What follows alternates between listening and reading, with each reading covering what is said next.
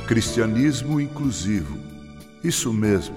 O cristianismo não discrimina, não preconceitua. Uma lida, ainda que rápida, em Mateus 28, de 18 a 20, irá nos ensinar isso.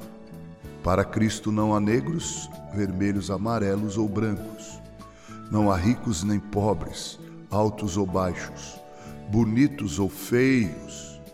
Para Cristo, todos eleitos são pecadores que precisam da salvação. O cristianismo é inclusivo e depende do amor com que amamos o nosso próximo. Quero contar a vocês uma história verdadeira. É a história de um jovem que, voltando da guerra do Vietnã, ligou para seus pais dizendo que havia chegado em solo nacional.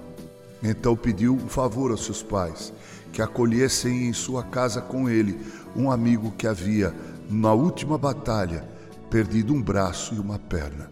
Os pais ficaram chocados e se recusaram a atender o pedido do filho, dizendo que aquele moço, seu amigo, certamente haveria de encontrar quem o acolhesse e poderia seguir então em frente em sua vida.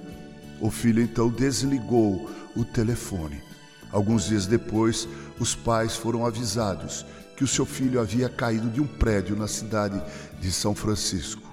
Foram para lá para identificar o corpo e, para sua surpresa, encontraram um filho, o seu filho que ligara para eles, sem um braço e sem uma perna. Era ele que voltava para casa aleijado, mas sentiu-se então um peso para os seus pais. Amados irmãos, olhemos para o nosso próximo como alguém que, a despeito de algumas diferenças, é idêntico a nós, pecadores carentes da glória de Deus. É fácil amar aquele que corresponde a nós. É fácil amar aquele que pensa como nós pensamos, que tem a mesma cosmovisão, a mesma cor de pele. É fácil amar o próximo assim. Difícil é amar o diferente, o outro ou até o nosso oponente. Mas o cristão de verdade nunca cruza os seus braços.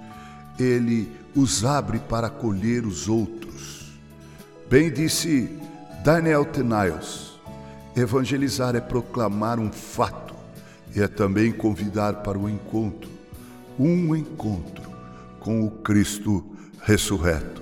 Que assim Deus se digne nos abençoar. Com carinho, Reverendo Mauro Sérgio Aiello, cortesia, cordial editora, música, literatura e podcasts.